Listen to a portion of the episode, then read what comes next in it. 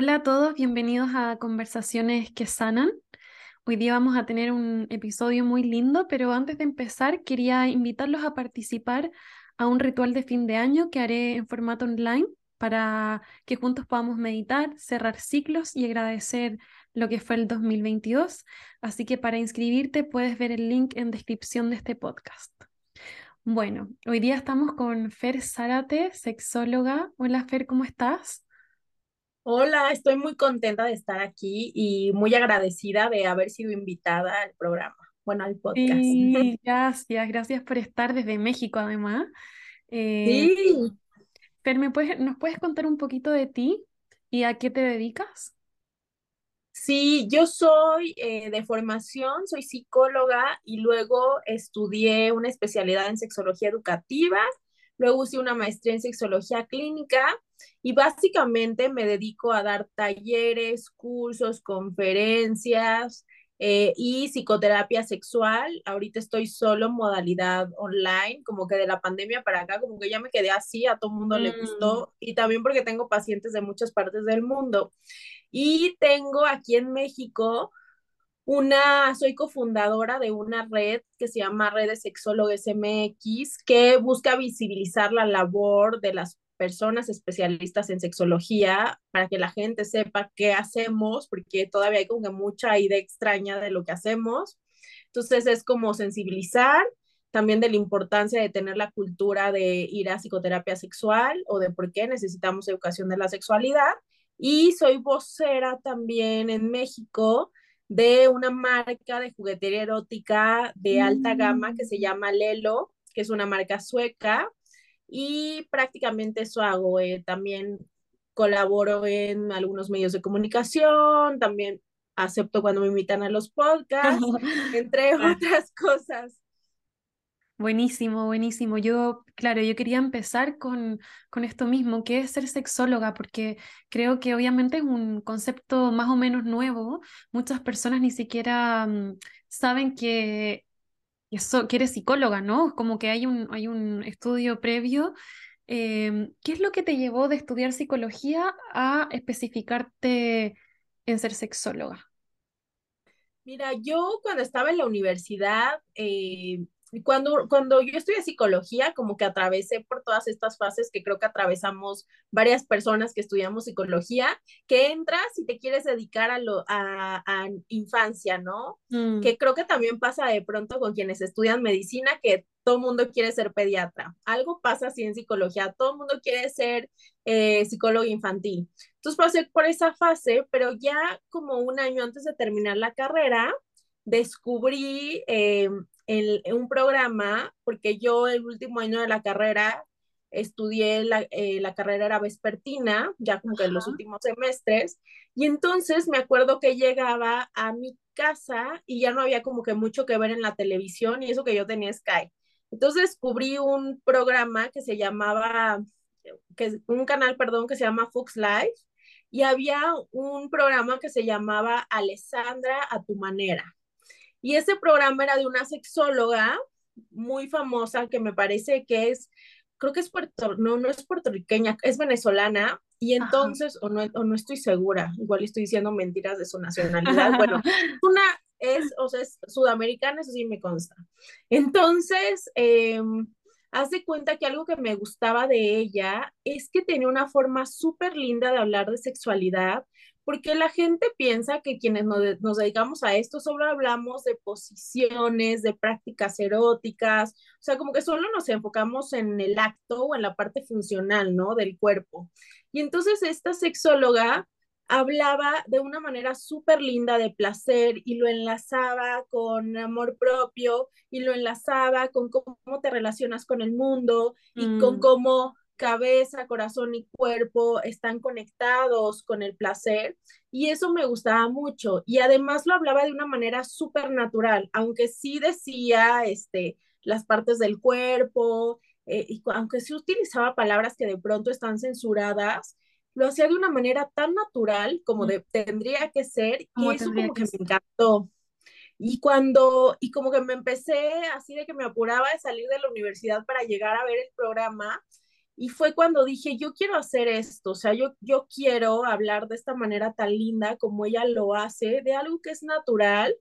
Y coincidió con que yo estaba haciendo mi servicio social en una institución municipal, bueno, sí municipal, que se llama, eh, estatal, perdón, que se llama Instituto Quintanarroense de la Mujer, que es un instituto en donde llegan todos los casos de toda la ciudad. En ese tiempo yo vivía en Cancún entonces, pues hay casos de todo tipo, eh, de agresión sexual, de, de, también cualquier otro tipo de violencia de género. Y entonces yo me empecé a dar cuenta que más allá de la parte que decía de funcional y demás, había muchas formas en que las personas hablábamos de nuestra sexualidad por la forma en la que nos relacionábamos o lo que habíamos vivido.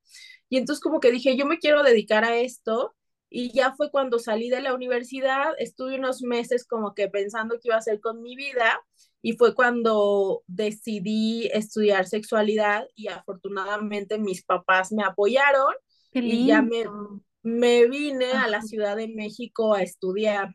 Ajá, maravilloso. Me, me parece muy lindo cómo, cómo enfocas también el, el placer, la sexualidad con el amor propio, ¿no? ¿Cuál es el link que haces eh, en esto primero?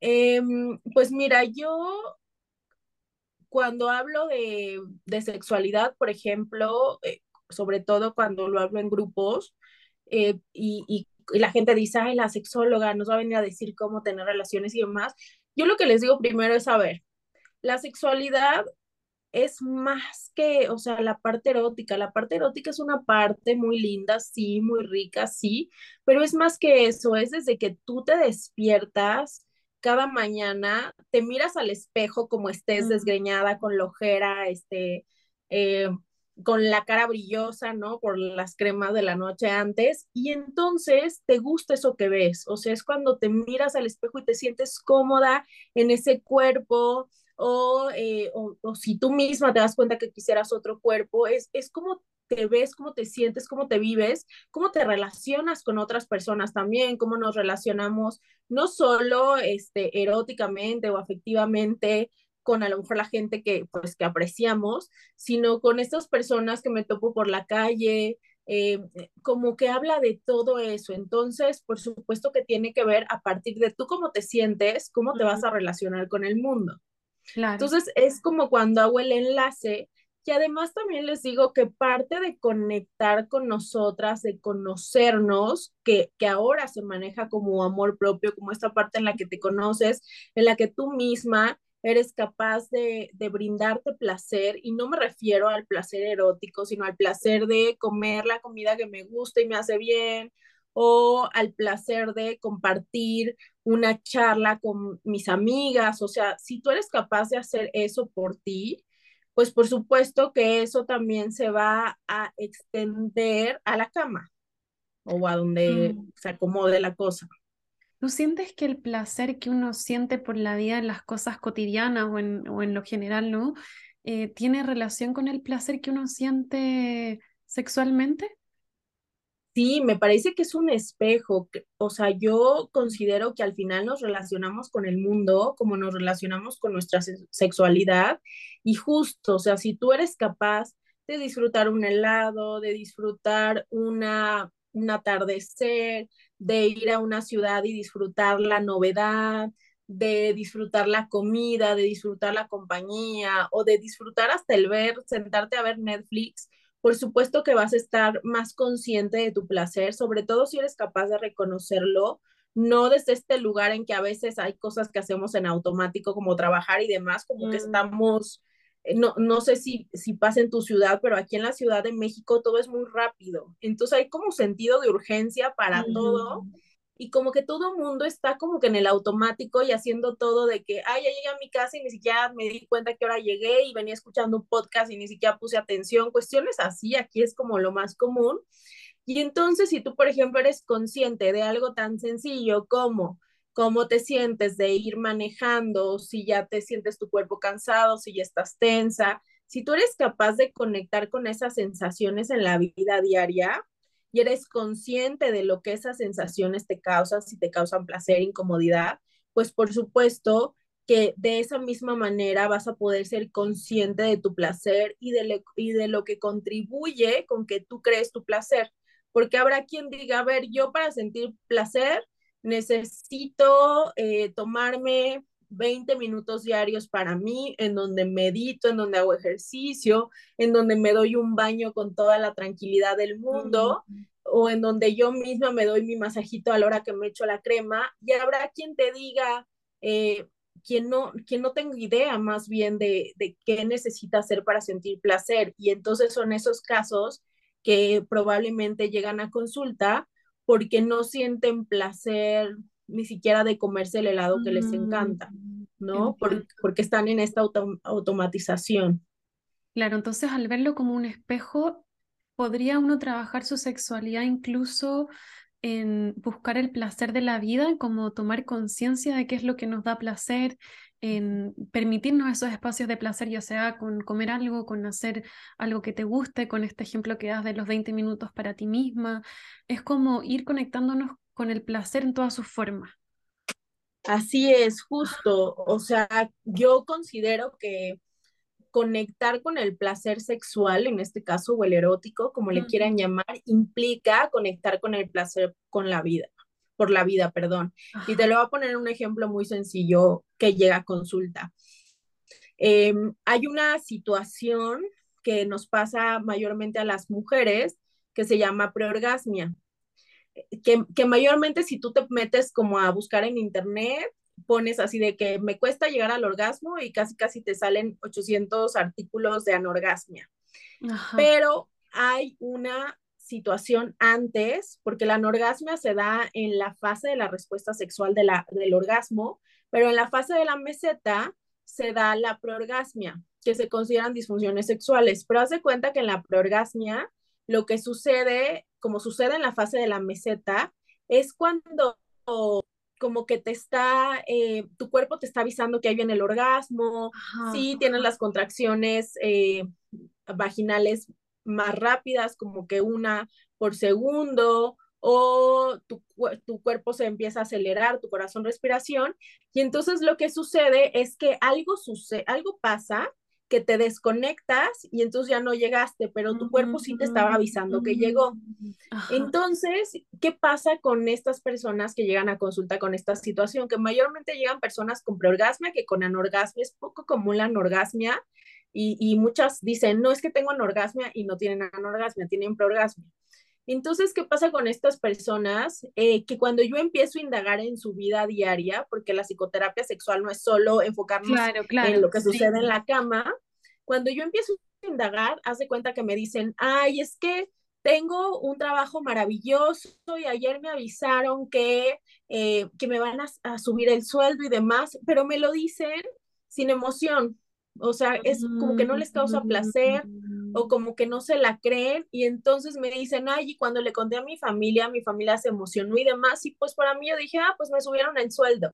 O sea, es como muy notorio mm. que no son capaces de llegar al orgasmo, que el orgasmo también es placer, pero entonces eh, tampoco están disfrutando otras áreas de su vida. Es bien común.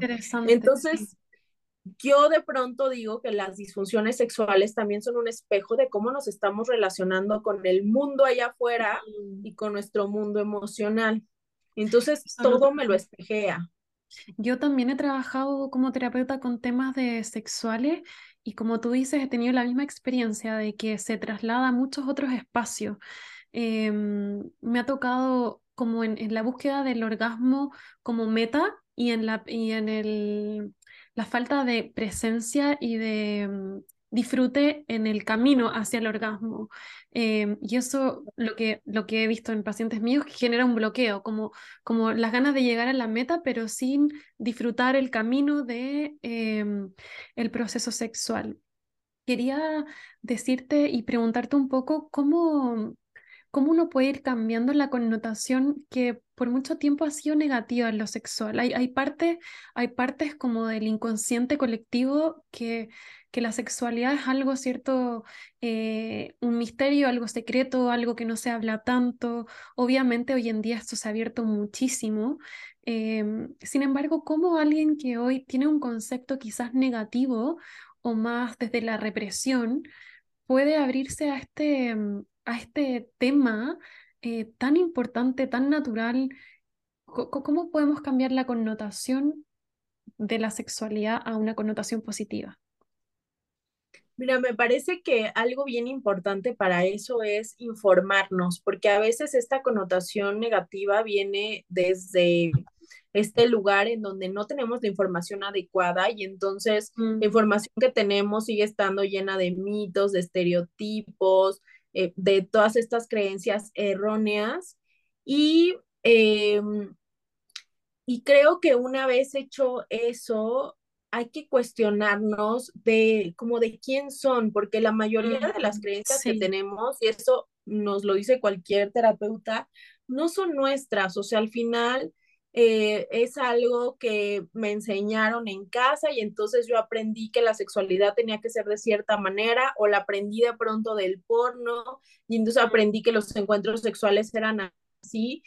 Y entonces al recibir la información correspondiente y cuestionarnos si lo que aprendimos en casa, en la escuela o en el mundo es eso, creo que eso empieza por hacer una diferencia. Por supuesto que hay que hacer un trabajo personal, o sea, habrá, o sea, es un trabajo diario de de deconstrucción, porque luego hay muchas personas que dicen, ah, yo ya me deconstruí, yo les digo, ni yo que hice trabajo en sexualidad, cuando me formé como sexóloga, este, me estoy deconstruido, o sea, hay, hay chips que traes tú de, de que hay cosas que deben de ser de cierta forma y las traes más de 30 años y aunque tengas la información, de pronto no es como que tan fácil quitarte eso, porque también te causa miedo, la novedad o te causa culpa.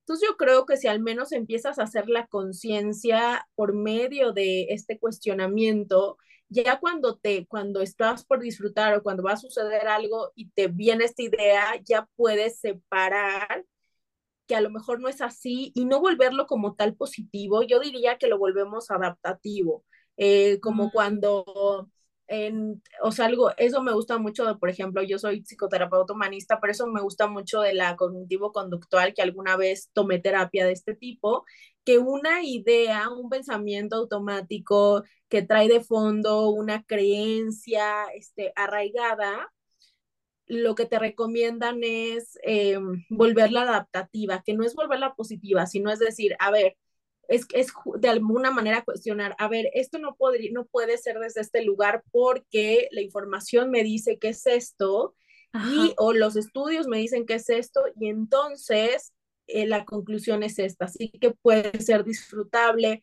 así que puede ser seguro, así que puede haber consenso y entonces cada quien lleva a la, a la conclusión. Yo lo que les digo, si les gusta como que mucho eh, las personas que son muy visuales y así les digo, hagan su lista de creencias, o sea, si eso les da paz, hagan su lista de creencias y al lado de esas creencias respecto a cómo debe ser la sexualidad, el placer, todo, pongan eh, a quién le escucharon eso, de quién es. Y entonces resulta que al lado descubren que es de la mamá, la hermana, del patio de la escuela, de la amiga.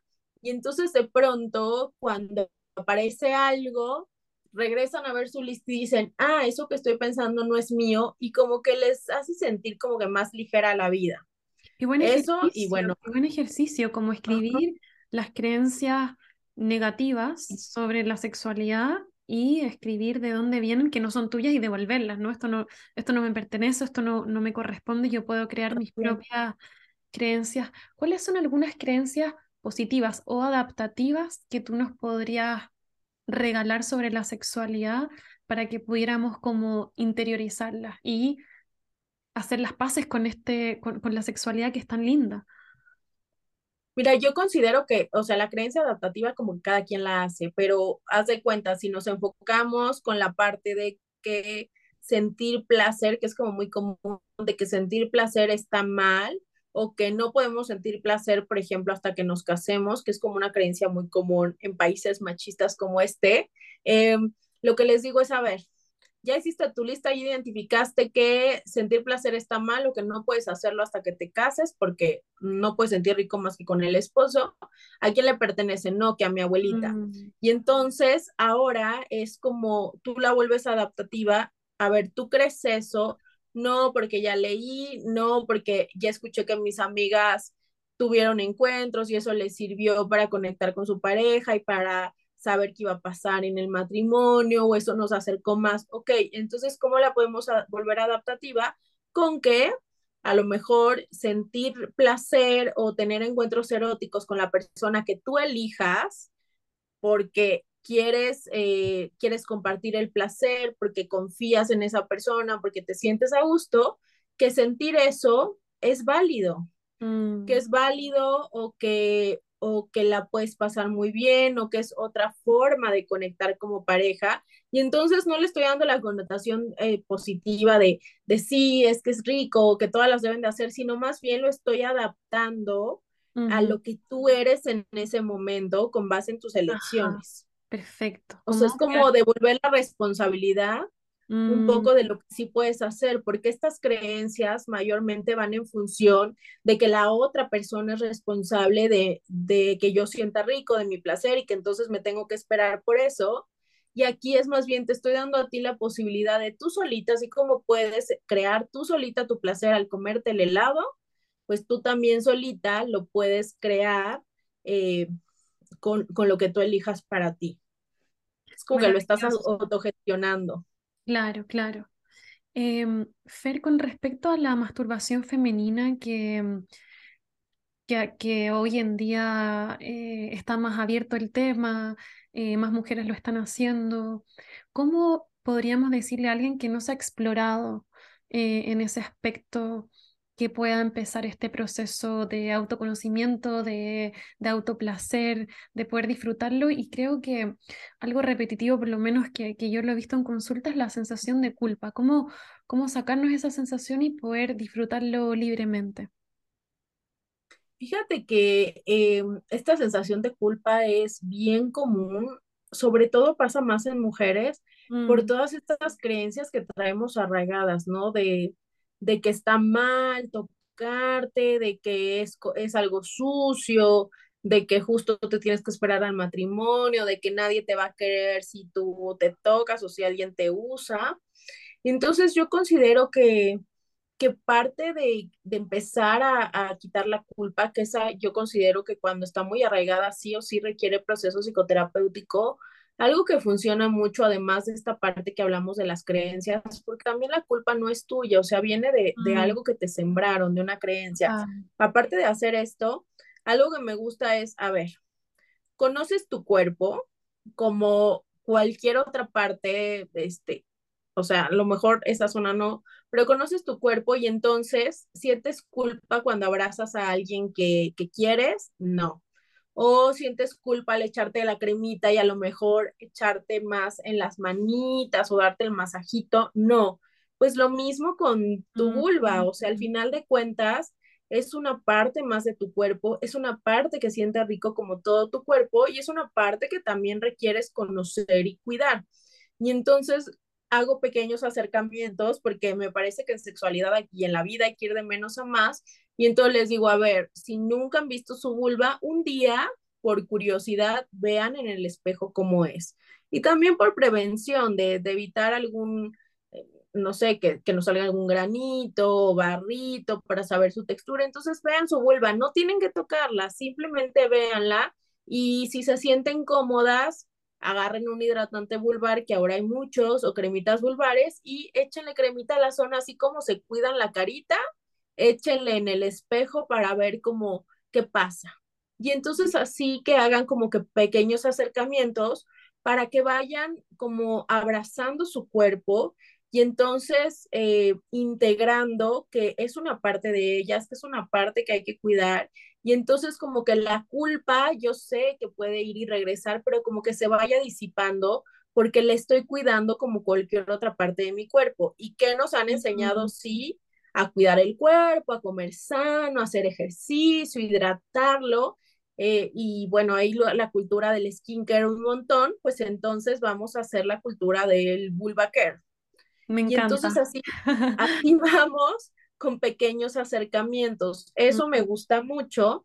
Y también eh, me parece que algo que funciona un montón es el cuando empiezas a tocar tu cuerpo, cuando como que sí te avientas a estimularlo, algo que funciona mucho es el mindful sex, que es el mindfulness solo que aplicado a la sexualidad. ¿Y qué hacemos? Que, por ejemplo, algo que sucede cuando hay culpa es que cuando tú te empiezas a tocar, como que empiezan a llegar pensamientos, ¿no? Así que de, ay, esto está mal, o ay, si me cachan, o entonces si empiezan a llegar esos pensamientos, es cuando metemos la técnica del mindful sex y lo que hacemos es que a lo mejor cierro los ojos, pongo la lengua en el paladar, cierro la boca y cuando llegan esos pensamientos me empiezo a concentrar en mi respiración, inhalando y exhalando por la nariz como medio lento, a lo mejor inhalo en tres y exhalo en cuatro, ¿no? Segundos. Y entonces, si siguen llegando esos pensamientos, que la realidad es que cuando te concentras en tu respiración, como que los pensamientos se van, pero si todavía no lo logras, porque todavía esta sensación de incomodidad y culpa, yo les digo, a ver, imagínense que de la frente les baja una perlita, que es como una luz que va como que iluminando cada zona de su cuerpo y entonces esa perlita baja, llega a los órganos sexuales y regresa. Y entonces eh, lo que hace que te concentres en esta perlita es que dejas de pensar y tu cuerpo se carga de energía y empiezas a conectar con las sensaciones de placer que estás viviendo. ¿Y qué sucede? que como el placer nos brinda bienestar, pues por supuesto que después de quieres más de eso, quieres más conectar con el placer, con el bienestar, eh, te das cuenta que la sensación no fue grave, que nadie se murió, que no afectó a nadie, que no se te transformó la vulva o el cuerpo y que y entonces como que te da esta paz para explorar un poco más. Por supuesto que cada quien a su ritmo, o sea, no es obligatorio te, tienes que tocar tres veces a la semana, no, habrá quien lo haga una vez al mes, pero tiene ese ratito de conexión consigo misma, que es como darle un apapacho al cuerpo, al final es sentir el cuerpo, conocerse. Eh, yo de pronto les digo que no me digan que se conocen si no son capaces de tocar su cuerpo y de saber qué pasa con él y, y cuáles son las sensaciones que les causan gozo. Y lindo verlo como así como naturalmente como otra parte del cuerpo, ¿no? Como esto que dices de echarte crema en el brazo y tocarte absolutamente con placer y, y para mí yo siento que, mm, que sirve mucho darle una connotación amorosa, una connotación, como tú dices, de amor propio, de un espacio para ti, un espacio amoroso para ti de descubrimiento, de autoconocimiento, de darte el placer desde ti hacia ti, donde eres independiente en este placer que te brindas y que, mm, y que luego cuando exploras y te conectas sexualmente con un otro, también es desde lo que tú conoces de ti, ¿no? Em, quería entrar un poco ahora sobre la sexualidad en pareja, que mm, algo que me llega bastante en terapia es, y que bueno, pasa mucho, ¿no? Esto de que al principio en la relación de pareja uno está súper activo sexualmente y luego con el paso del tiempo, lo que he visto yo en terapia, ¿no? Principalmente la mujer baja, a veces al hombre y a la mujer le baja, a veces al hombre, a veces a los dos. Em, ¿Por qué ocurre este fenómeno y cómo lo, lo trabajas tú? Mira, yo allí, em, esto es muy común, sobre todo cuando inicia, ¿qué pasa cuando inicia la relación? Que estamos en la fase de enamoramiento, nada es suficiente. Entonces tenemos ganas de tener encuentros eróticos y como que no basta, como que queremos más, más y aún así no nos satisface la cantidad. Pero es porque estamos en el enamoramiento y queremos vernos todo el tiempo, tocarnos, conocernos y demás. ¿Qué pasa cuando ya tiene, tenemos un tiempo en esa relación o cuando empezamos a vivir juntos o cuando nos casamos? Porque este mito de, de que recién casado se han de acabar la casa es una mentira al final entras a una rutina, entras a una dinámica diferente en donde hay responsabilidades, en donde ya te veo desde otro lugar, en, donde ya conozco tus manías, ya veo que dejas tirada la ropa y entonces hay incomodidad. Y entonces cambio de etapa, o sea, como que paso otra etapa en la pareja y esto hace que como ya no estoy con la euforia de verte y de, y de aprovechar cualquier momento y ya estás a la mano, como que disminuye el deseo sexual, que ojo, eso no quiere decir que la persona no me atraiga, sino simplemente como ya está ahí y ya me pasó la fase de enamoramiento, es como que, como que no, no sé qué más hacer. Ahora, el deseo sexual es muy emocional. Entonces, por supuesto que cambio de etapa y aparte esta etapa es diferente y no es como me la contaron de que el feliz es para siempre y que siempre íbamos a tener ganas y que casados pues iba a ser más fácil porque eh, pues porque estamos ahí juntos.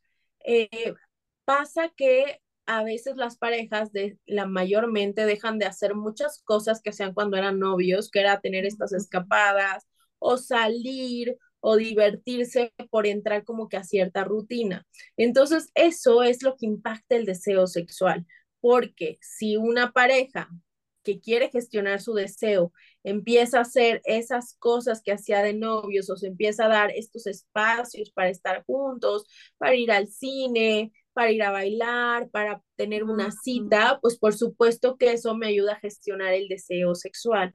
Entonces aquí es más bien que como pareja, eh, yo hago que identifiquen qué acelera su deseo y qué frena su deseo. Eh, y entonces cada quien hace su lista y pueden identificar a lo mejor de manera individual qué acelera mi deseo, a lo mejor el tener estos 20 minutos diarios para mí, para darme el baño de 20 minutos o tomarme una siesta de 20 minutos, pues por supuesto que acelera mi deseo porque al, dar, al echarme la siesta, no estoy cansada y en la noche mi cabeza sí tiene espacio para pensar en tener encuentros, ¿no?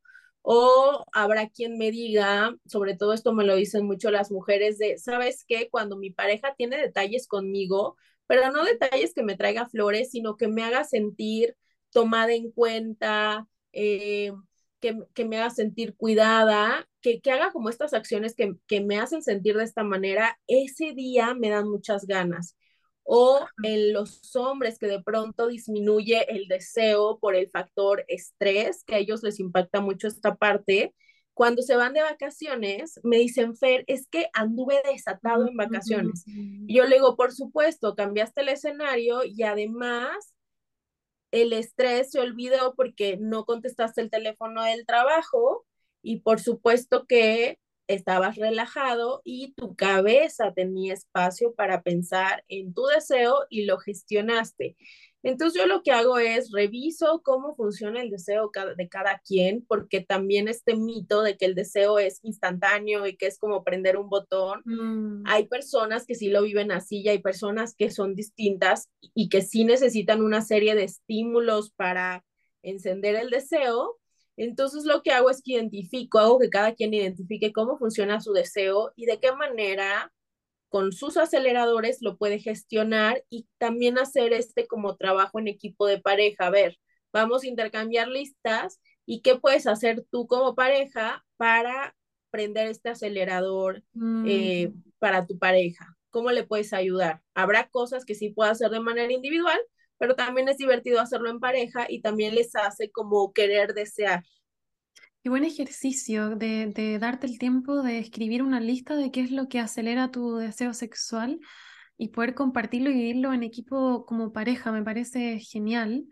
Em, algo que siento que pasa mucho también es em, la sensación de, de deber, de que debo, es como que ha pasado, han pasado dos semanas y todavía no, no nos hemos encontrado sexualmente con mi pareja y entonces Em, se transforma como en algo que tiene que ser hecho como una tarea, ¿no? Más que como un espacio amoroso de disfrute eh, espontáneo. ¿Cómo, ¿Cómo ves eso?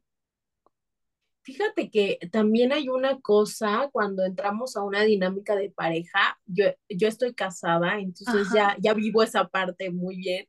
Eh, de pronto sí pasa que cuando somos novios, como que sí todo es muy espontáneo, porque como que buscamos cualquier oportunidad, como decía hace rato, y cuando estás en, o cuando ya vives en pareja, o cuando estás eh, ya casada, pasa que tienes 800 ocupaciones más las ocupaciones de casa, porque aunque tengas ayuda en casa, pues hay cosas que ves, ¿no? Que si vas al súper, eh, que si los pagos de los servicios, o sea, hay, hay cosas que ves como pareja, que aquí en mi caso nos dividimos como que las, las ocupaciones de la casa, pero eh, pues si entras en otra dinámica y de pronto te das cuenta que ya se te fue el día y tú sigues trabajando o todavía tienes que hacer cena, cuestiones así.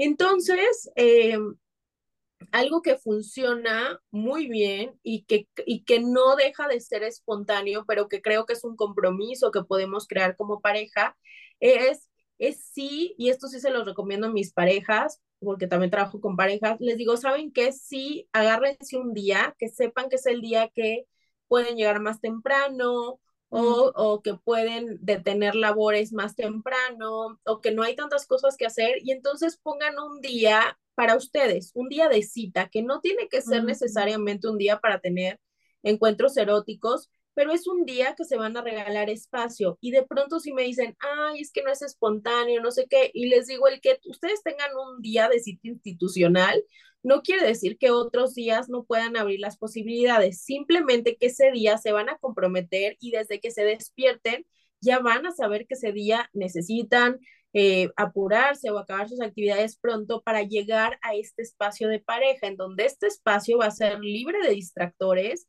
y donde me voy a dar chance de sentarme a cenar con mi pareja y platicar de, de nosotros o darnos un masaje, no tiene que ser necesariamente, o sea, si de este día tenemos relaciones sexuales, no, a menos que lo decidan, pero es un espacio en donde van a compartir, que no sea ver Netflix porque o sea, al final ahí no puedes compartir, sí interactúas y demás, pero no es lo mismo. Entonces les digo, puede ser una cena, puede ser que se den un masajito para el estrés delicioso, que se metan a, a bañar antes de dormir, que se vayan a tomar una copita, o sea, pueden hacer algo así y ya estamos cambiando el escenario y si les dan ganas, pues tengan relaciones, pero si a lo mejor también la misma rutina hace que todo el tiempo tengan relaciones en un mismo lugar de la casa, y como que ya eso les está causando incomodidad a alguien, pues, y no, y hay, hay momentos, o sea, hay espacio, se presta, pues háganlo en otros lugares de la casa. O sea, sí les digo que, que tengan esta cita y que de todas formas, si se abre la oportunidad, tengan más de estas. Porque es lo que pasa, o sea, cuando somos novios, como que sí hacemos muchas cosas y cuando entramos a esta dinámica de, de casa, pues sí hay una variación.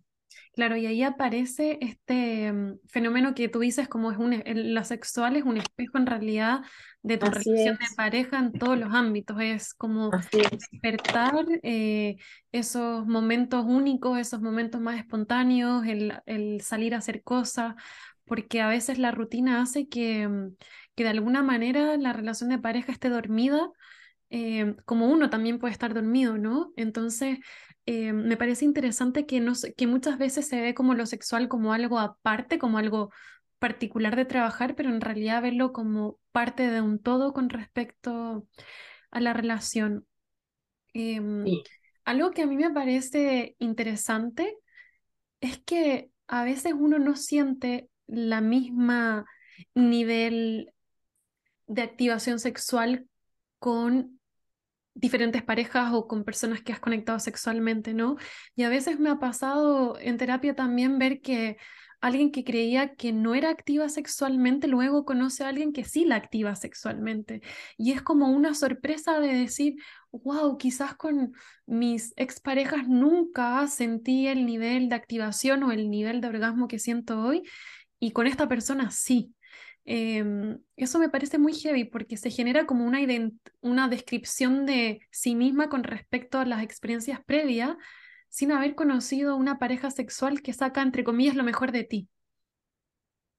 Sí, pero yo creo que ahí tiene que ver con cómo te estás relacionando, porque también, eh, como, como te decía que todo es un espejo, si yo hay personas con las que me estoy relacionando desde el miedo, desde el prejuicio, si, si no me estoy permitiendo también conectar, si no me conozco, o si también la otra persona no me invita a hacerlo, porque también hay parejas que son también muy cerradas, pues por supuesto que va, va a haber una diferencia. porque también el cómo te sientes con la otra persona, qué tan en confianza, qué tan, tan cuidada en el sentido de que sabes que a lo mejor puedes explorar tu placer y no va a pasar nada o no te va a hacer sentir juzgada, pues también eso te permite ser más libre para experimentar y entonces al sentirte más libre y conectada con esa persona, pues por supuesto que te sientes muy activa este, eróticamente, a diferencia de con alguien que no te sientes cuidada, que te sientes invalidada, juzgada,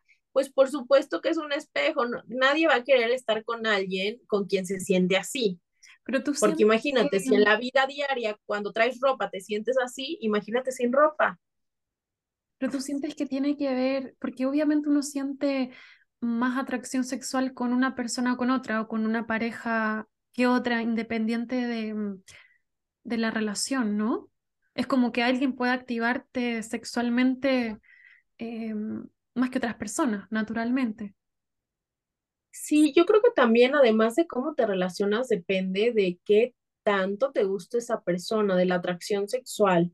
Porque si bien es cierto que podemos sentir atracción sexual por las personas, es también cierto que hay personas que nos atraen más que otras, que nos gustan más físicamente, que nos gusta cómo huelen, que nos gusta cómo saben, o sea, que, que los estímulos que esa persona nos causa, pues por supuesto que nos encienden más.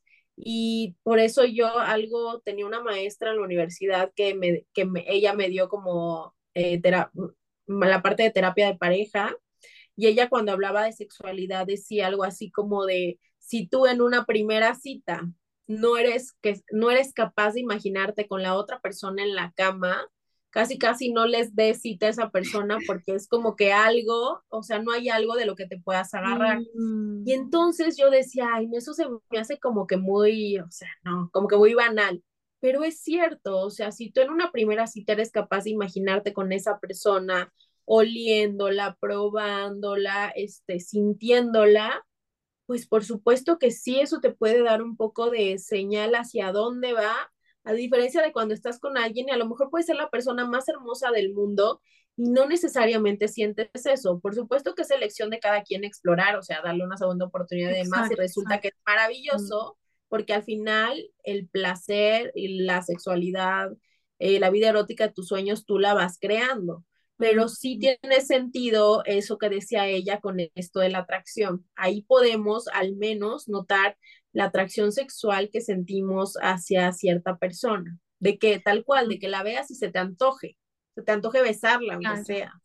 Y que hay personas que pueden hacerte que te puedes sentir atraída sexualmente, pero no de pareja también, ¿no? Claro, porque también creo que también tenemos esta idea de que eh, si te atrae sexualmente tiene que ser una pareja y a lo mejor es una persona con la que vas a gozar, con la que le vas a pasar rico y no necesariamente esté en tu proyecto de vida porque no tiene como que el mismo, un proyecto de vida que se puede embonar con el tuyo. Entonces también es válido decir, a ver, esta persona me encanta para tener encuentros eróticos, pero a largo plazo no hay un proyecto de vida y viceversa. Y entonces luego me dicen, ay, es que con el que el proyecto de vida sí es, no me siento tan, tan atraída. yo les mm. digo, pero eso lo puedes crear, o sea, al final nadie llega a una pareja sabiendo todo de sexualidad, ni, ni explorando, ni demás también la pareja es este espacio para, para conocer tu cuerpo también, para explorarte, para conocer el otro, para experimentar. También está padre como tener este espacio con una persona en la que confías y en la que hay consenso para, para probar lo que tú quieras probar.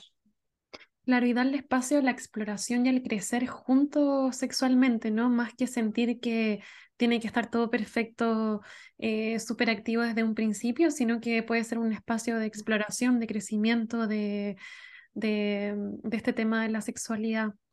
Con respecto a los juguetes sexuales, ¿cómo, ¿cómo ves este tema? Pues mira, yo soy vocera de una marca de juguetes. Sí, sí, sí, me dijiste. Me gustan mucho, eh, pero considero que cada, o sea, cada pareja elige si introduce o no juguetes, tampoco es obligatorio. Hay parejas, como todo, hay personalidades. O sea, hay parejas que nos dicen, no, pues nosotros como que no se nos antoja un juguete.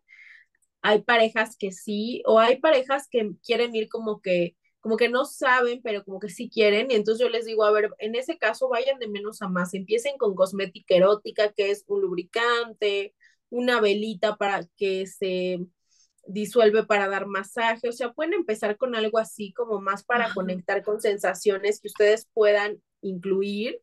Y ya si deciden, pues pasen al juguete. Pero la idea de pasar al juguete es que sea desde un lugar de exploración y no de que estoy introduciendo el juguete a mi pareja porque hay algo que me está haciendo mm. falta, no me está gustando, no está sucediendo y en lugar de comunicarlo, estoy metiendo algo que me lo va a dar, pero que entonces voy a voy a preferir al juguete que a la pareja. Y no porque el juguete eh, sea adictivo ni nada, porque a lo mejor estoy cubriendo una necesidad que de pronto no ha sucedido en pareja. No es lo mismo a meterlo desde un lugar así, a meterlo desde este lugar de nos la pasamos súper delicioso, pero queremos explorar otras sensaciones, queremos saber qué se siente con un juguete. O sea, no, hay, hay como escenarios diferentes. El escenario ideal, bueno, es desde la exploración y el otro más bien yo revisaría qué más está pasando con la pareja que tenemos, estamos como que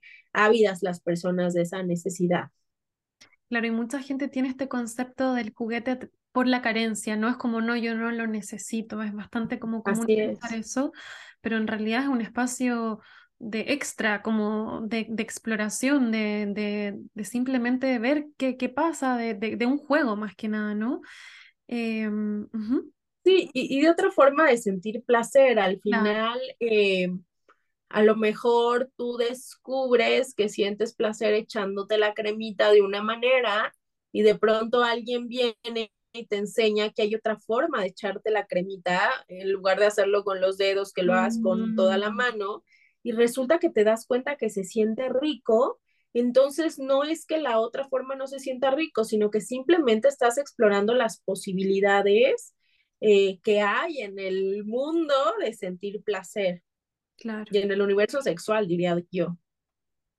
¿Cómo observas que aumenta el bienestar cuando la sexualidad está vivida desde un espacio adaptativo, amoroso? Pues mira, sí incrementa muchísimo. Me parece que las personas que, que viven en satisfacción sexual también están satisfechas en otras áreas de su vida. Y también considero que, no es que todas las cosas estén bien todo el tiempo, sino que son personas que tienen esta madurez de saber que cuando algo no anda bien, tanto en la vida como en la vida erótica, que no es como que la vida se va a quedar así, sino que tienen esta posibilidad de hacer algo al respecto y que dicen, bueno, a ver, es una fase ahorita, le estoy pasando estresadísimo en el trabajo y entonces por supuesto que no tengo ganas de tener encuentros, pero es una fase y entonces soy capaz de comunicarle a mi pareja que ahorita no es que no se me antoje o que no la pase bien, sino que estoy muy metido en el estrés, pero que me dé chance y que vamos a empezar como en este, en este tener intimidad, pero en el sentido de las citas o, o de estos momentos para conectar y hablar de esas cosas que nos preocupan y que eventualmente vamos a ir gestionando el deseo.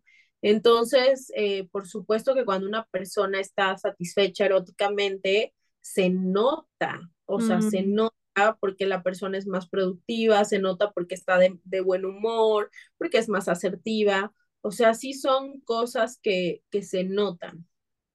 Si hay personas que nos escuchan y sienten que ellas o ellos no tienen ese nivel de mm, activación sexual cómo, ¿Cómo se vería el bienestar para ellos sin juzgar su propio naturalidad de quizás no sentirse súper activos o que quizás les gusta explorar una vez al mes y con eso está bien para ellos? ¿Cómo se puede eh, vivir desde esa perspectiva? Mira, a mí me parece que lo primero es como no compararse, mm, porque de pronto hay mucha comparación y la comparación hace que entonces yo piense que ya estoy mal por hacerlo de mm. esa manera, porque la vecina me contó que lo hace a cada rato y demás. Entonces, creo que lo primero es no compararse y saber que mientras mi pareja no tenga o yo no tengamos una incomodidad por esta cantidad o no hay un reclamo o no haya una, como que no estemos en un buen momento vinculándonos con, como pareja. Si no hay esto, y si ambas partes la pasan a gusto cuando están juntos y eh, tanto erótica como no eróticamente, no creo que haya necesariamente tema, no hay una frecuencia adecuada o inadecuada de tener encuentros, depende de cada pareja, depende de la personalidad, depende de cómo se relacionan. Y esto no quiere decir que se estén perdiendo de algo que sea más o menos placentero. Entonces yo les digo, mientras no les cause incomodidad a una o ambas partes, sin tema, o sea, no hay tema, cuando lo tengan, gócenlo y sigan teniendo estos espacios como pareja fuera de la parte erótica. Y si ya está causando incomodidad, pues sí, por supuesto, hagan algo al respecto, porque también nos está dando un panorama de que algo está sucediendo con la pareja que no necesariamente es lo sexual, porque a consulta llegan con mm. una situación sexual que creen que es el problema, digamos así. Sí, sí, sí, absolutamente. Y, no, y a veces no es eso, o sea, explorando son otras situaciones, es que es la comunicación o es que alguien se está sintiendo no validado o es que también alguien está sintiendo que ella es una exigencia, ¿no? Y que como la vecina dijo que, se, que lo hacía tres veces a la semana, entonces nosotros también. Entonces creo que al final de cuentas eh, hay otros, otras situaciones que lo que hacemos es, bueno, ir ir brindando información y también generando acuerdos y compromisos como pareja también. Qué lindo ir más allá de lo sexual, ¿no? Es como que hay, esto pasa en lo sexual, pero ¿qué pasa en otras áreas de nuestra relación, ¿no? Así es. Em, con respecto cuando todas las declaro, si es que la pareja no está incómoda y está todo bien, perfecto. ¿Qué pasa cuando uno de los dos es más activo y la otra persona más está más tranquila con, con un nivel sexual menos frecuente. Mira, en esos casos primero averiguo qué está pasando, si le están pasando bien o no. Mm. Si, eh, si esta frecuencia así ha sido desde el día uno que son pareja o es algo que ha sido transformando otras situaciones, si la persona, si una persona está en posparto, si hubo un cambio de residencia, un cambio de trabajo, como que investigo todo eso. Y si no hay nada preocupante, eh, como una persona demanda más y la otra está a gusto, lo que hago es generar acuerdos, ayudarles a que generen acuerdos de, ok, a lo mejor yo quiero cinco veces, yo quiero dos, es imposible las cinco veces y a lo mejor las dos no, no me encantan, entonces, ¿cuál es el punto medio? No, que tres. Pero entonces, como estábamos ocupados, vamos a intentar los fines de semana y entre semana, pero tampoco si no suceden las tres, no nos vamos a traumar porque tenemos el resto del mes. O sea, no es como que vamos a volverle una exigencia, porque si se vuelve una exigencia ya no lo disfrutas. Exacto. Y entonces también les ayudo a hacer esta lista de sus aceleradores y frenos porque esa contribuye mucho con la frecuencia, porque a veces no, no es que sean suficientes necesariamente para mí, porque hay quien, quien de pronto dice, bueno, ya dos para que ya me deje de molestar y demás, y entonces lo hace desde este lugar sin tener ganas, entonces también revisamos qué onda con el deseo sexual de esa persona y aprende, le enseñamos a gestionarlo todas las personas podemos gestionar nuestro placer y nuestro deseo sexual. Entonces, vamos ahí revisando, pero la idea es llegar a un acuerdo que no favorezca a una, sino a ambas partes. Perfecto. Y bueno, me encantó esta lista de los aceleradores y, y, lo que te frena. Creo que invitar a los que nos están escuchando a hacerla para, para conocerse a sí mismo y a su pareja. ¿Se podría decir, Fer, que uno tiene una autoestima sexual? ¿Se podría hablar de ese concepto? Sí, eh, la autoestima sexual es como la autoestima que conocemos, solo que aquí está enfocada, sí a cómo me siento con mi cuerpo, pero también a las habilidades que creo que tengo respecto a los encuentros eróticos. Es decir, si me siento buena o mala amante, eh, si me siento capaz de moverme de cierta manera.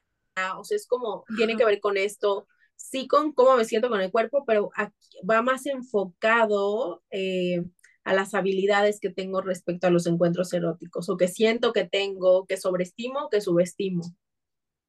Y para trabajar la autoestima sexual sería entonces autoconocimiento, como un poco lo que hemos hablado. Sí, autoconocimiento, también información, Mm, también revisar qué onda con mis creencias, con mis claro. tabús, porque a veces eso es lo que no me permite como, como saber qué onda. La falta, sobre todo la falta de información, ¿no? De que a veces ni siquiera conocemos nuestra anatomía. Por eso decíamos hace rato lo del espejo, porque a veces ni siquiera sé cuáles son las zonas que siento placer y entonces a la hora del encuentro me cohibo o no muestro mi cuerpo y también todos estos mandatos sociales del estereotipo de cómo debe ser el cuerpo y demás afectan. Mm, Entonces también ahí se trabaja esta parte de, de estar cómodo en tu piel, de, de ver lo que sí hay en tu cuerpo, de, ok, a lo mejor no me gustan las piernas, no me gustan mis piernas, pero ¿qué hacen tus piernas por ti? ¿Te permiten caminar? Sí, pero a la hora del encuentro, ¿qué hacen tus piernas? No, pues que cuando me acarician ahí siento delicioso, entonces tus piernas te dan placer. Entonces ir como enfocándonos en lo que sí lindo. hay y eh, e ir trabajándolo a diario. Qué lindo, Fer, para ir cerrando, ¿qué te gustaría decir algo? Creo que para mí principalmente es el cierre de, de permitirnos sentir placer en la vida en todas sus formas, ¿no? Em, el, la búsqueda de, conocerte a ti misma, de, naturalizar la sexualidad y darte permiso para explorarte a ti misma, a ti mismo también. Sí, fíjate que yo, eh, algo que me gusta decir mucho es que cada quien actualmente tiene la vida erótica de sus sueños. Entonces, eh, si no la tienes es porque no has elegido tenerla o no te has responsabilizado o sigues en este lugar de, de decir que no la pasas bien porque la otra persona no lo hace bien. Pero creo que el primer paso es que tú te conozcas, que tú sepas dónde sientes rico, cómo sientes rico y que seas capaz de comunicárselo a la otra persona, que no quiere decir que se lo vas a comunicar con reclamo, de es que tú no lo haces bien, no me gusta claro. Sino más bien desde este lugar de, a ver, cuando estoy contigo me gustas mucho, sucede esto, pero me he dado cuenta que cuando recibo estimulación de esta manera siento más rico. ¿Qué te parece que lo hacemos? Mm, Y también porque es muy, luego hay quien me dice, si es que sí lo digo, yo les digo, es que a ver, la comunicación sin propuesta y acción no sirve de nada. Y luego nos jactamos como de, es que ya lo dije, sí, pero eh, ¿qué propusiste para que mm. esto se implantara? No, pues nada. Entonces mm, se queda en el aire porque hay que proponer y hay que accionar y hay que estar constantemente dándonos esos, esos recordatorios, perdón, desde un lugar de amor, de que esto nos va a crear más, de que esto nos va a permitir compartir el placer en pareja, pero que no voy a esperar que tú me lo des, sino que yo descubriéndolo voy a ser capaz de ir y compartirlo contigo. Qué lindo. Entonces, que, que toquen su cuerpo. Me encanta. ¿Y qué podríamos, al- algún libro que pudieras recomendar, que quizás pudiéramos leer para, para aprender más? Si nos quieres dar tu Instagram, información eh, de tu website, para que podamos también conocer más de, de tu trabajo. Fíjate que hay un libro que me gusta mucho, que es como justo el que pone esta lista de aceleradores y frenos. Se llama Come As You Are de Emily Nago- Nagoski, que ahora ya hicieron en Netflix un, como que hay- hicieron un documental pequeño Ajá. y la entrevistan. Está muy bueno ese documental también porque te da información como que esencial que todas las personas deberíamos conocer sobre el placer. ¿Cómo se llama el documental documental? Ajá. ¿mande? No, ¿cómo se Creo llama? Los Principios del Placer. Principios Está en. Netflix. Sí, Perfecto. en la parte de documentales les va a salir, échenle ojo. Y también eh, hay un libro que me gusta mucho, que creo que igual debería ser un básico para nosotras, se llama Tu sexo es tuyo, es de Silvia de Bejar, que es una española. ¿Y qué otro libro me gusta? También hay un libro muy padre de Silvia de Bejar que se llama Deseo, que habla del deseo sexual, que está padrísimo porque divide deseo femenino, deseo masculino y luego deseo en pareja y te Mm, da muchos consejos para gestionar el deseo sexual. Entonces, échenle ojo a esos. Eh, el de tu sexo es tuyo también se mete mucho en el tema de las creencias y demás, entonces está muy bueno como, como primer acercamiento. Y yo estoy en redes como arroba sexólogafer con Z al principio en lugar de S. en Instagram, en Facebook, en Twitter. Y mi página web es www.sexologafer, igual con z.com. Ahí también me encuentran. Mayormente si me escriben por Instagram o Facebook es lo que más contesto. Este, ahí tengo un día de preguntas también en donde pueden preguntar gratis o pueden, este, también doy asesorías y consultas en línea. Maravilloso, muchas gracias. Yo quería recomendar un libro también de Osho, em, de Tantra. Es muy interesante, la verdad que he leído muchos libros de Osho que hablan de sexualidad, no me acuerdo exactamente el nombre, pero ahí lo voy a buscar y lo voy a dejar en la descripción para los que quieran también conectarse con un tipo de sexualidad desde el Tantra, desde un espacio espiritual. Gracias, Fer, te pasaste, fue maravilloso, mucha información muy concreta, así que te agradezco este espacio para poder eh, informarnos y cambiar nuestra perspectiva a una perspectiva más amorosa de la sexualidad. No, al contrario, gracias por la invitación.